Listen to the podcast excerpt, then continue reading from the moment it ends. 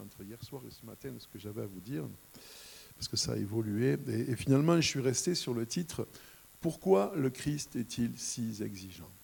Si exigeant, il n'y a pas de S à la fin aussi. Hein Pourquoi le Christ est-il si exigeant? Euh, Je vais vous donner quelques, petites choses comme ça, puis on va prendre un texte après une, je, lis un livre qui est vraiment très très bien, qui, me touche beaucoup sur euh, bah, la relation avec Dieu, la profondeur de, vivre avec lui. Et euh, cette dame, c'est une dame qui écrit, elle donne en même temps un petit peu son témoignage, et elle parle quand elle était jeune, élevée dans une famille chrétienne, etc. Et puis elle dit, pourtant à ce moment-là, je n'avais aucune idée de ce à quoi Dieu pouvait ressembler. Il était pour moi aussi impersonnel que le personnage d'un livre on pouvait croire en lui, le respecter, l'adorer, mais pas le connaître. Et je trouvais ça très intéressant parce que bah, il me semble que c'est le chemin de beaucoup de, gens quand on est né dans un pays entre guillemets chrétien, avec des familles chrétiennes, etc. Hein. Euh, on peut croire en lui parce qu'on pense que croire en lui se limite à savoir qu'il existe par rapport à ceux qui ne croient pas qu'il existe. Hein. Et je me répète avec ça, mais c'est un piège terrible. Euh, rappelez-vous qu'à l'époque de Jésus, il n'y avait aucun athée, ça n'existait même pas. Quelqu'un qui ne croyait pas qu'il y avait des dieux et des divinités, enfin, il y avait peut-être un original quelque part euh, sur la planète, mais ça n'existait pas. Donc ce n'est pas le fait de croire que Dieu existe, hein, euh, ni même de le respecter, ni même de lui chanter des chants de loin. Hein. Je ne parle pas de ce qu'on a vécu ce matin, mais on peut le connaître et il veut nous connaître, avec tout ce que le terme peut impliquer d'intimité. Hein. Et donc, bien sûr, là, on, se situe ici, qui, est, très, très important. Et euh, bah, pour chercher Dieu, pour, pour, le connaître plutôt, hein, il nous faut le chercher, et ça se passe au niveau du cœur. Ce n'est pas nos dons et nos capacités qui vont déterminer ce qui se vit ici. Et comme je l'ai déjà dit, ce qui se vit ici, c'est là que vient l'énergie pour ici et pour ici, même si ça et ça nous renvoient ici, nous motivent dans notre vie intérieure. Hein. Mais euh, on n'est pas défini dans notre relation avec Dieu, dans le fait de le connaître, par nos dons et nos capacités. Nos dons et nos capacités peuvent même être, ça sera presque ma conclusion, un piège. Hein. Euh, mais ce qui compte, c'est notre cœur. Dans Jérémie 29, 13, il est dit vous me chercherez et vous me trouverez si vous me cherchez de tout votre cœur. Il ne dit pas si vous êtes de fin limier, si vous êtes très intelligent, si vous avez des grands dons. Hein. Vous me chercherez et vous me trouverez si vous me cherchez de tout votre cœur. Et je veux préciser que le cœur, ce n'est pas juste euh, comme nous, on, peut avoir peut-être dans nos cultures, euh, avec cette idée romantique que le cœur, c'est juste les émotions, les sentiments. Hein. Euh, oui, bien sûr, il y a les émotions et les sentiments, évidemment, mais il y a la volonté, il y a l'intelligence qui en font partie. Donc euh, c'est en fait euh, tout ce qui fait notre être intérieur, hein, qui vous me chercherez et vous me trouverez si vous vous jetez à cœur et à corps perdu dans cette recherche. Hein. souvent, il y a des choses qu'on ne trouve pas, là je parle dans le monde matériel, parce qu'on n'a pas envie de les trouver. Chérie, euh, tu peux nettoyer euh, les sols? Oui. J'ai cherché, j'ai pas trouvé le balai et le seau. Hein? Comment tu as cherché hein? Ah, mais j'ai cherché, hein. je te promets que j'ai cherché, hein. et j'ai rien trouvé. Hein? Quand j'étais jeune, bon, contexte de la France, j'avais un ami qui n'aimait pas le travail et puis qui était au chômage euh, pendant longtemps, mais à l'époque, on pouvait y passer sa vie. Quoi. Et puis, il poussait le, vice jusque des fois, quand j'allais le voir, moi j'avais 12-13 ans, il en avait 22, j'étais un peu admiratif, parce qu'il écoutait de la bonne musique, et il avait un, fusil pas chargé, et puis il se promenait dans la maison avec un fusil, et la première fois, je dis, qu'est-ce que tu fais? Il me dit, je cherche du travail. Hein, donc voilà. Euh, mais nous, en tant que croyants, des fois, on cherche Dieu, mais on cherche Dieu, ouais. C'est pour ça que c'est pratique, et, et, je critique pas parce que c'est mieux que rien et ça fait du bon travail. Hein. Mais des fois, ça peut être une excuse. Voilà, le petit livret, vous savez, qu'on lit le matin, là. Et puis je lis le texte, je lis le commentaire, je fais ma prière, et puis c'est bon, j'ai pas à chercher. Hein. Et je sais que quand j'ai discuté avec des personnes qui utilisent ça, ils me disent, tu comprends, moi si je me mets seul devant ma Bible, ça me dit rien. Alors je lis ça, et puis après je passe au travail, aux choses sérieuses, je vais faire autre chose. Et puis dans ma vie, je suis honnête et gentil, j'ai des bonnes valeurs. Hein. Mais chercher de tout son cœur, c'est plus que ça. C'est vraiment, euh, on se jette dans une aventure où on se dit, je vais y arriver ou je vais mourir en essayant d'y arriver. Euh, ensuite, le cœur révèle nos vraies valeurs. Je vous donne juste plein de petites pistes là. Car là où est ton trésor, là sera ton cœur. Hein. Dans Matthieu 6, c'est Jésus qui parle. Là où est ton trésor, là sera ton cœur. Et en fait, ça, on ne peut pas utiliser ça pour évaluer les autres, hein. c'est que pour nous. Mais en fait, là où je passe mon temps, là où je mets mon argent, là où je mets mon énergie, c'est là qu'est mon cœur. Les paroles, euh, vous connaissez la chanson, hein les paroles, les paroles, les paroles. Voilà, c'est joli. Hein Comme disent les politiciens, les promesses n'engagent que ceux qui y croient. Mais euh, en fait, euh, mes actes, mon temps surtout, mon énergie, mon argent aussi, dans un pays où on en a un peu, c'est ça qui révèle où est mon cœur. Hein. Oh, moi, mon Dieu, servir Dieu. Ouais. Un quart d'heure tous les mois, c'est trop. Quoi. Et je ne parle pas pour les autres, hein, je parle pour moi. Quoi. Euh, donc voilà, là où est ton trésor, là sera ton cœur. Le cœur révèle nos vraies valeurs. Et puis, le cœur révèle qui nous sommes réellement. Jésus parle aux gens religieux de l'époque. Hein. Et il n'était pas gentil quand même. Hein. Ça rejoint notre titre, Pourquoi le Christ est-il si exigeant? Race de vipères. Alors nous, c'est rigolo parce que c'est une insulte gentille. C'est un peu comme si les enfants disent T'es un méchant. ouais. Race de vipères, c'est comme si aujourd'hui vous traitiez. Enfin, c'est pas comme si. Hein. il les compare à un animal impur qui représente le mal. Donc euh, l'équivalent dans nos sociétés laïques, je ne peux pas le dire parce que c'est enregistré, Hein. Mais c'est comme traiter un musulman de sale porc. C'est vraiment quelque chose de. c'est à la fois impur et méchant. Quoi, hein. Le serpent, il n'y a rien de pire pour un juif. Et il les traite de race de vipère. Donc c'est pas juste. Et vous n'êtes pas gentil. Hein. Il est violent dans ce qu'il dit. Quoi. Et il leur dit race de vipère, comment pouvez-vous dire de bonnes choses, méchants comme vous l'êtes Car c'est de l'abondance du, cœur que la bouche parle.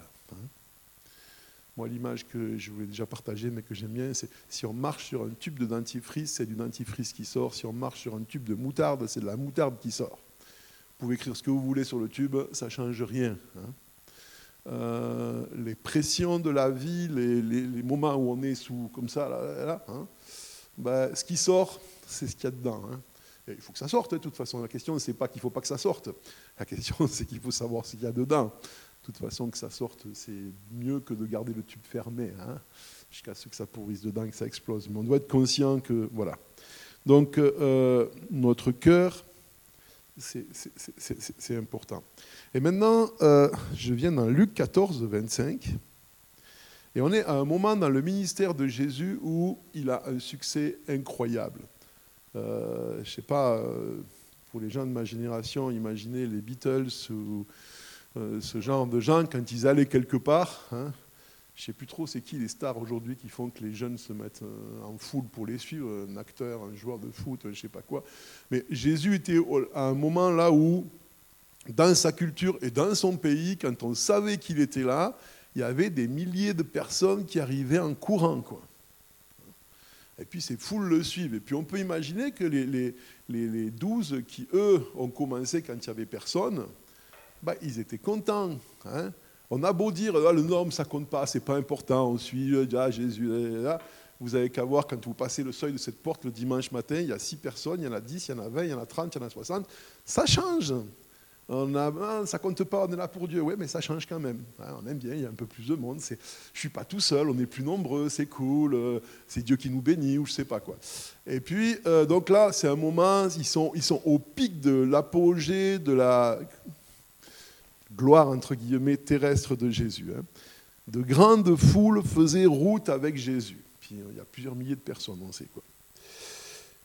Et Jésus se retourne et il va leur parler. Hein. Essayez d'imaginer un petit peu d'abord, bon, vous êtes un des douze là, et puis Jésus va faire son discours. Enfin, il y a les foules qui suivent, ça se passe bien, les miracles, ça nous a fait de la pub. Enfin, euh, voilà. Hein, L'impresario de Jésus commence à être super content, on a misé sur le bon poulain, ça marche bien.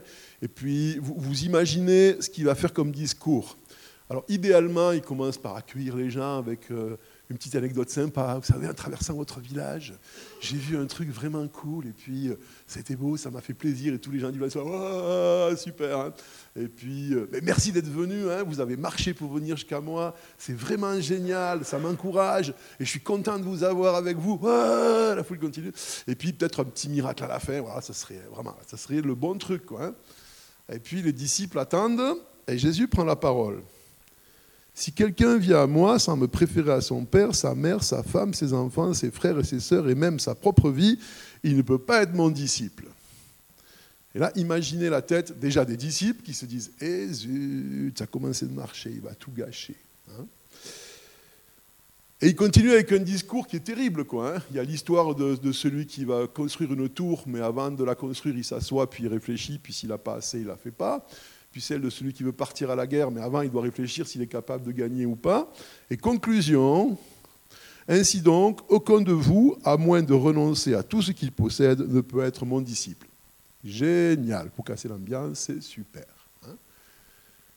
et maintenant, pensez à la foule qui est là dans cette foule, donc plus les douze, hein, mais il y, a plein de gens, hein, puisque c'est une foule, il y a du monde.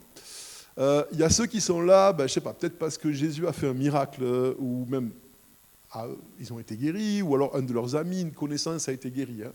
Et puis ils suivent Jésus parce que ben, peut-être il va en faire d'autres, qu'est-ce qui se passe derrière, etc. Bon, ben, voilà, ils entendent ce message-là. Hein. Il y a ceux qui étaient venus parce que ben, ils étaient fatigués de la religion, de toujours ces prêtres qui disent qu'ils font pas, c'est toujours pareil, c'est ennuyeux, c'est triste. Avec lui, c'est vachement plus cool. Il travaille avec des gens normaux, c'est un, président ordinaire, non pas un président, un leader. Enfin, c'est chouette avec lui, quoi. C'est sympa. Ben, c'est guère mieux pour eux. Il y a ceux qui ne savaient pas trop, ils ont entendu dire qu'il avait multiplié les pains, les poissons, il y a peut-être un truc à récupérer, là on va voir si des fois il en fait un, puis voir un miracle, c'est toujours bien et tout. Hein. Ils entendent ça. Et puis il y a ceux qui étaient venus, parce qu'il y en avait dans la foule, pour essayer de trouver une occasion de critiquer Jésus, de l'accuser. Puis là, ils sont contents parce qu'ils se disent, ben, on n'a même pas besoin de l'aider. S'il continue comme ça, il sera bientôt seul. Hein. Et en fait, euh, c'était dans, le livre que je lis, mais ben, je suis qui, moi, dans cette foule?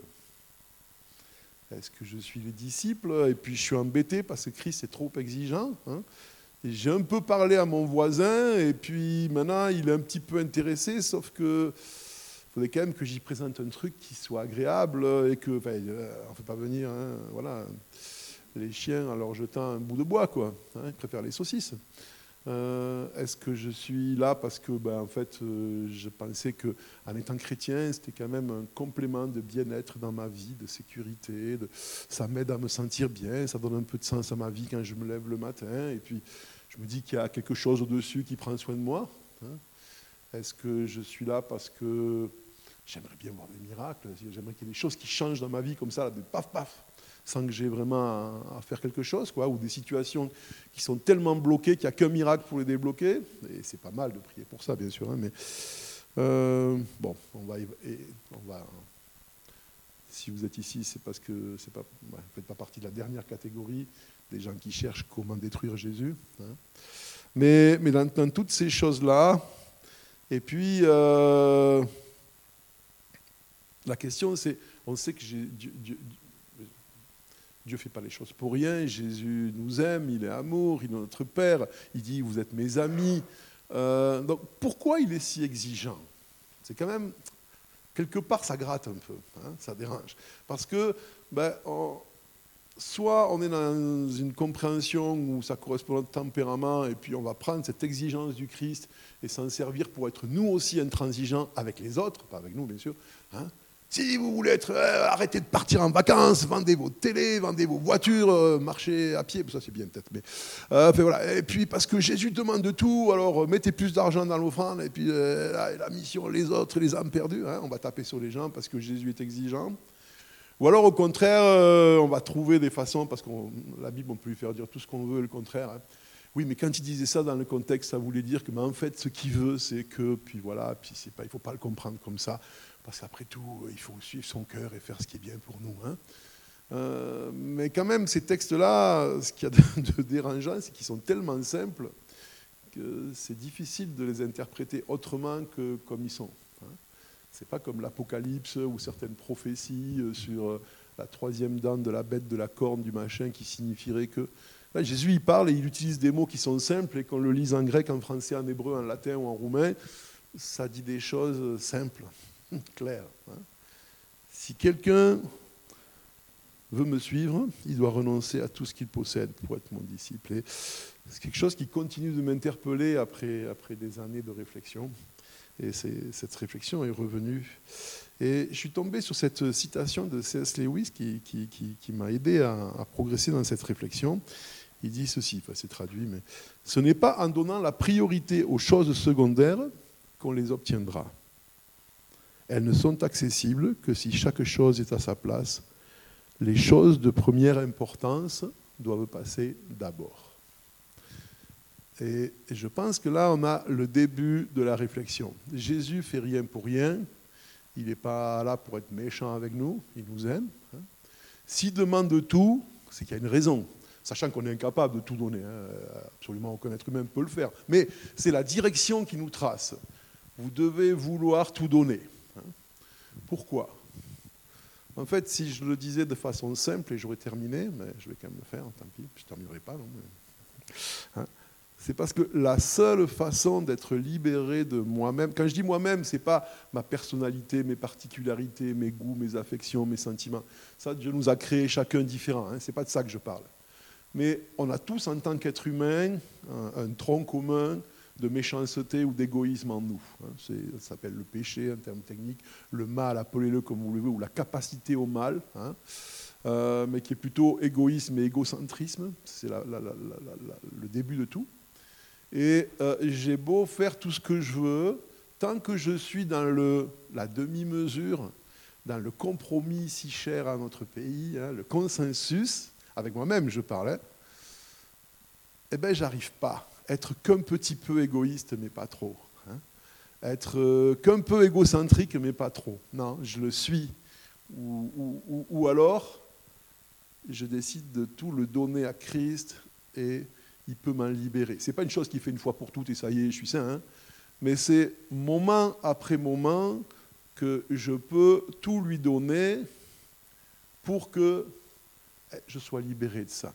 Quand Jésus dit, si vous ne prenez ma croix, vous pouvez être mes disciples, le piège pour nous, c'est que pour nous, la, enfin pas pour nous, la croix pour le Christ, c'était un lieu de torture, de souffrance, d'horreur totale. Hein. tout, ce que, il y a l'humiliation, il y a la souffrance physique, il y a la trahison. on peut rassembler toutes les saletés de la terre que les humains sont capables de faire, et puis c'est ce que Christ a subi sur la croix. Mais Nous n'avons pas à vivre ce que Christ a vécu. Nous ne sommes pas Christ. C'était son chemin. Prendre sa croix, c'est pas aller mourir en martyr ou renoncer à tout ce qui fait plaisir dans la vie. C'est suivre précisément le chemin que Dieu veut pour nous. C'est ça, prendre sa croix. Pour Christ, le chemin qu'il devait suivre passait par naître sur terre, faire grandir, etc., euh, faire des disciples, marcher avec eux, d'Axémané, mourir et ressusciter. Ça, c'était le chemin du Christ. C'est pas le mien. Je suis pas appelé à mourir pour les gens euh, physiquement, je suis pas appelé à devenir charpentier, euh, je suis pas forcément appelé à marcher à pied en Palestine et puis à trimballer les gens derrière moi. Hein. Mais Dieu pour ma vie, si je veux, sans être hyper spirituel sur euh, il y a le seul chemin, il ne faut pas le rater, si je passe à côté, je suis perdu. Non, non. Mais jour après jour, il, a, il, a, des pensées pour moi, il, veut quelque chose pour moi. Et prendre sa croix, c'est marcher dans sa volonté, obéir à ce que je suis convaincu qu'il me demande aujourd'hui. Je peux me tromper, c'est pas grave, c'est pas gênant. Hein. Mais être dans cette attitude où je dis à Dieu, je veux que tu me dises ce que tu as à me dire et je vais essayer de le suivre ou mourir en essayant de le faire. Et je ne vais pas y arriver, peut-être, c'est pas grave. Mais ça, c'est comme ça que mon cœur doit être orienté. Hein. Le problème, c'est que ça, ça demande du temps et de l'énergie. On est loin de le matin ouvrir sa Bible et puis euh, lire le petit texte biblique, lire le petit commentaire. Seigneur, je te prie pour les missionnaires, pour mes enfants, pour ma famille, pour mes voisins, pour le culte dimanche, pour lui qui est malade. Amen. Et puis je pars travailler, et puis je fais ma vie, et j'essaie de respecter la morale chrétienne. Bon, si tout le monde faisait ça sur Terre, on vivrait dans un monde des millions de fois meilleur. C'est pas mal, hein? C'est super. Mais c'est pas être un disciple du Christ. Et le Christ est tellement exigeant parce qu'il veut pour nous la liberté. Pas la liberté de pécher sans en subir les conséquences. Ça, c'est ma définition du péché, c'est ça. J'aimerais ne pas travailler et être payé. Non, c'est pas vrai. Mais hein, j'aimerais pouvoir rouler à 200 à l'heure, mais que jamais il y ait un radar qui me prenne et que j'ai pas d'accident. J'aimerais manger que ce que j'ai envie quand je veux et être en bonne santé. J'aimerais, voilà, nous ce qu'on voudrait, c'est ça, la liberté. Hein. c'est faire ce que mon égoïsme veut sans en assumer les conséquences. Mais ça n'existe pas. Si ça existait, je vous dirais, ben, on pourrait le chercher. Hein. Ça m'intéresserait. Ça n'existe pas. C'est même pas une possibilité. C'est pas qu'on a à choisir entre ça et autre chose. Ça n'existe pas. En fait, la seule façon d'être libre, cherchez d'abord le royaume de Dieu et sa justice, et le reste vous sera donné par-dessus.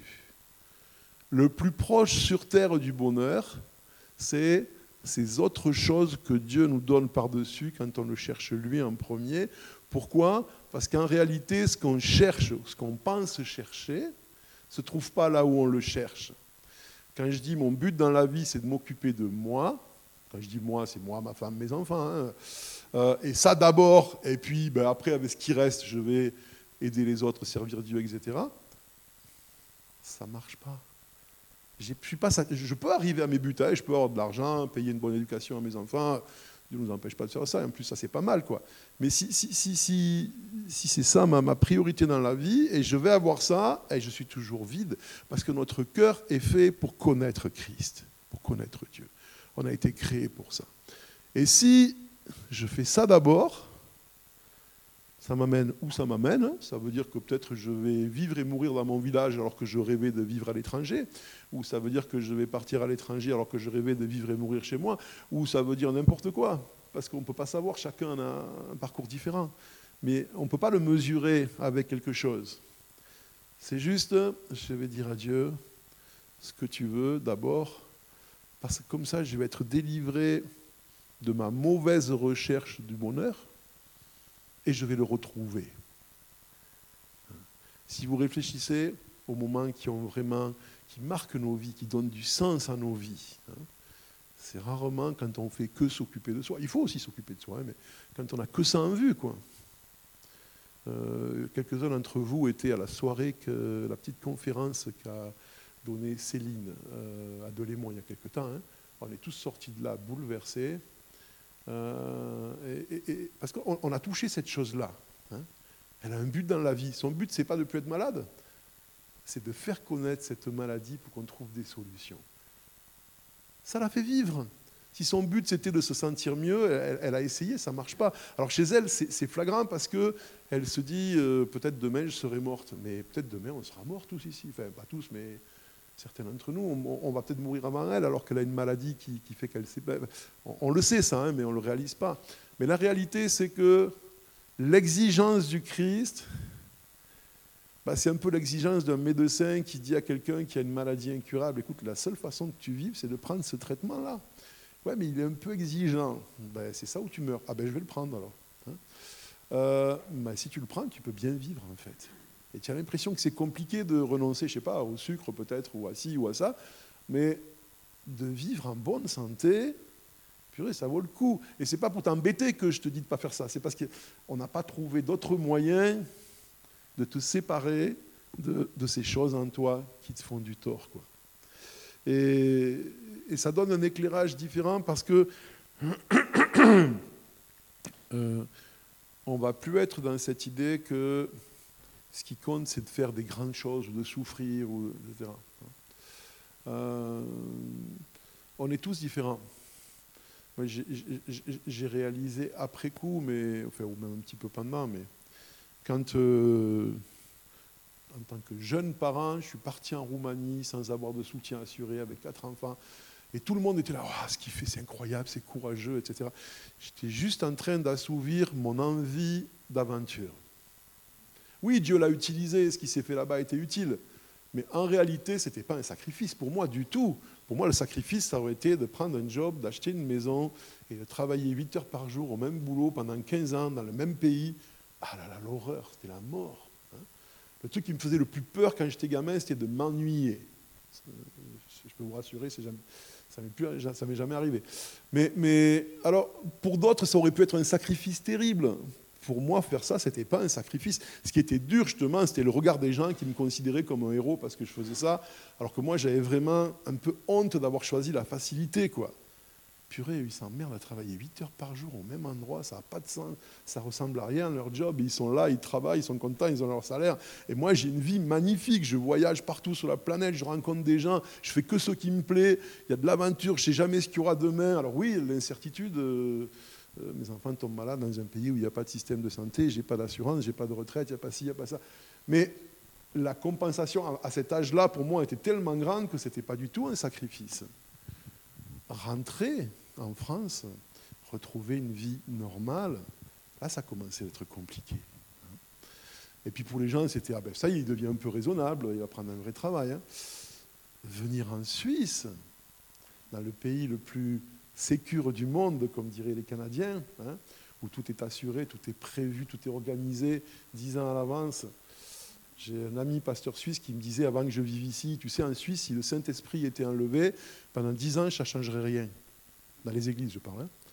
C'est tellement planifié qu'il faudrait dix ans pour qu'on s'aperçoive qu'il n'est plus là. Quoi, hein. voilà. Et Dieu m'a amené ici. Pourquoi? Ben Parce qu'il pas pour vous. Hein. Franchement, vous seriez aussi bien débrouillé sans moi c'est que j'avais besoin de ça. Parce que pour moi, prendre ma croix, c'était renoncer à l'idée que je pouvais être utile pour Dieu. Tu veux que je te montre que tu sers à rien? Je t'envoie dans un pays où tu vas servir à rien. Ça a marché, hein? C'est dur d'avoir le sentiment qu'on ne sert à rien. Parce que les gens, ils savent tout déjà, de toute façon, ils n'ont pas envie de changer. Et de toute façon, pourquoi ils changeraient? Tu n'es pas meilleur qu'eux. Et puis, en fait, tu sers à rien. En plus, on est payé pour servir à rien. C'est pas facile. C'est même très difficile. Et puis, bah, après, au bout d'un moment, peut-être on peut passer à autre chose. Et si ce que j'attendais de toi, c'est juste que tu me connaisses, pas me servir, pas faire des choses, pas être un héros. Hein. Passer du statut de héros à zéro, c'est. Ah, ah. Hein, je, l'ai souvent dit, mais quand la phrase de Richard Toupin sur ma carte de visite, parti de rien, j'ai atteint la misère. Hein. Il y a des gens, ils partent de rien et puis ils progressent dans la vie. Ils sont partis de rien, ils ont travaillé grand. Moi, j'étais un héros quand j'étais jeune. Aujourd'hui, euh, on accumule les zéros derrière. Et puis Dieu me dit, ben, ça c'est le chemin pour toi. Alors ouais, ça paraît beaucoup moins risqué. Hein. Je suis même propriétaire d'une maison en Suisse. J'ai un compte en Suisse, j'en ai deux même. Donc vous imaginez, mon rêve c'était de mourir dans un pays de fous, en train de prêcher l'évangile et de prendre une flèche empoisonnée dans le dos. Avec un poison qui agit vite, hein, j'aime pas souffrir. Hein. Mais, souvent, je disais ça quand j'avais 30 ans, je faisais des voyages, et on dormait dehors, et on dormait là, on n'avait pas d'argent. Ouais, puis quand on quittera la Roumanie, ça sera pour aller au Turkménistan, à Bakou, je sais pas où, puis on va... Et puis un jour, pas trop vieux, j'espère, parce que, voilà, hein, une bonne flèche empoisonnée dans le dos, et puis en train de prêcher l'évangile, et on écrira des biographies sur moi. Ben non, c'est raté. Il finit paisiblement et misérablement dans un homme en Suisse en bavant et en salissant ses couches. Et dit, ah non hein? Je veux être un héros. Mais prendre sa croix, c'est dire oui à Jésus. Mais dire oui à quoi? Et c'est là que ça devient vraiment important ici. Apprendre à l'écouter, prendre le temps qu'il faut, mettre l'énergie qu'on a pris à faire des choses pour Dieu pour connaître Dieu. Au risque qu'on vous traite de, ah, chrétien tiède, refroidi. Hein. Il fait beaucoup moins qu'avant. Hein. Il était plus engagé quand il était jeune, hein. franchement, maintenant, euh, oui peut-être, mais peut-être pas. Et, et, bien sûr, comme j'ai déjà dit, on ne peut pas absolument pas s'occuper des autres. Qu'est-ce que j'en sais Ce que Dieu demande aux autres, c'est tellement déjà pas si facile de savoir ce qu'il me demande à moi. Et ce n'est pas si compliqué en même temps. Parce que euh, euh, plus on marche avec lui et plus on apprend Je ne sais pas comment ça fonctionne pour vous, mais en fait, moi, je sais ce que Dieu demande de moi. C'est juste que souvent, je n'ai pas envie. C'était tellement plus facile de faire des exploits pour Dieu que d'y donner la première place dans mon temps, dans mes pensées, dans mes lectures, dans mes occupations intérieures. Hein. en faisant un travail spirituel où on a l'impression que tu fais tout bien, mais se lever le matin et prendre ma Bible plutôt que prendre ma liseuse avec mon roman, qui n'a rien de mal dedans, hein, mais qui est juste une façon de fuir le vide qui est en moi plutôt que de dire à Dieu, je suis vide, j'ai besoin de toi. Qu'est-ce que c'est dur Je préférerais repartir en Roumanie à pied ou dans un autre pays. Hein. Mais c'est le chemin qui veut pour moi aujourd'hui et, on doit y marcher. Alors je, vous laisse avec ça. Et euh, juste cette dernière parole du Christ, si le grain de blé ne tombe en terre et ne meurt, il, il ne peut pas porter de fruits. Et souvent, ben voilà, je veux porter du fruit. Puis ce matin, je me disais en fait, quel paysan, quand il récolte son blé, pense au grain qui a pourri dans la terre? Rien à faire, il la récolte. Hein. Qui sait quand il cueille les pommes en ce moment, c'est le moment, pense à la graine de pomme qui a pourri il y a 12 ans, 10 ans, 20 ans, 30 ans, pour qu'il y ait un pommier. On s'en moque, hein cueille les pommes. Hein. et, voilà, et si moi je suis dans ce désir d'être reconnu parce que je porte des fruits, ben, ça m'empêche d'emporter. Si le grain de blé ne tombe en terre et ne meurt, il ne porte pas de fruits. Mais Dieu sait tout, Dieu voit tout, Dieu est avec nous. Et la paix intérieure, le vrai bonheur, entre guillemets, qui n'est pas que tout aille bien, hein, hein, il se trouve là, dans cet abandon à Christ où, ben, pas ma volonté, mais la tienne, hein, il faut qu'il croisse et que je diminue. Et j'enfonce que des portes ouvertes, je vous dis que des choses que vous savez déjà. Mais comme ce matin, on a chanté des chants, pas tous, mais qu'on connaissait, mais ils nous touchent même si on les connaît.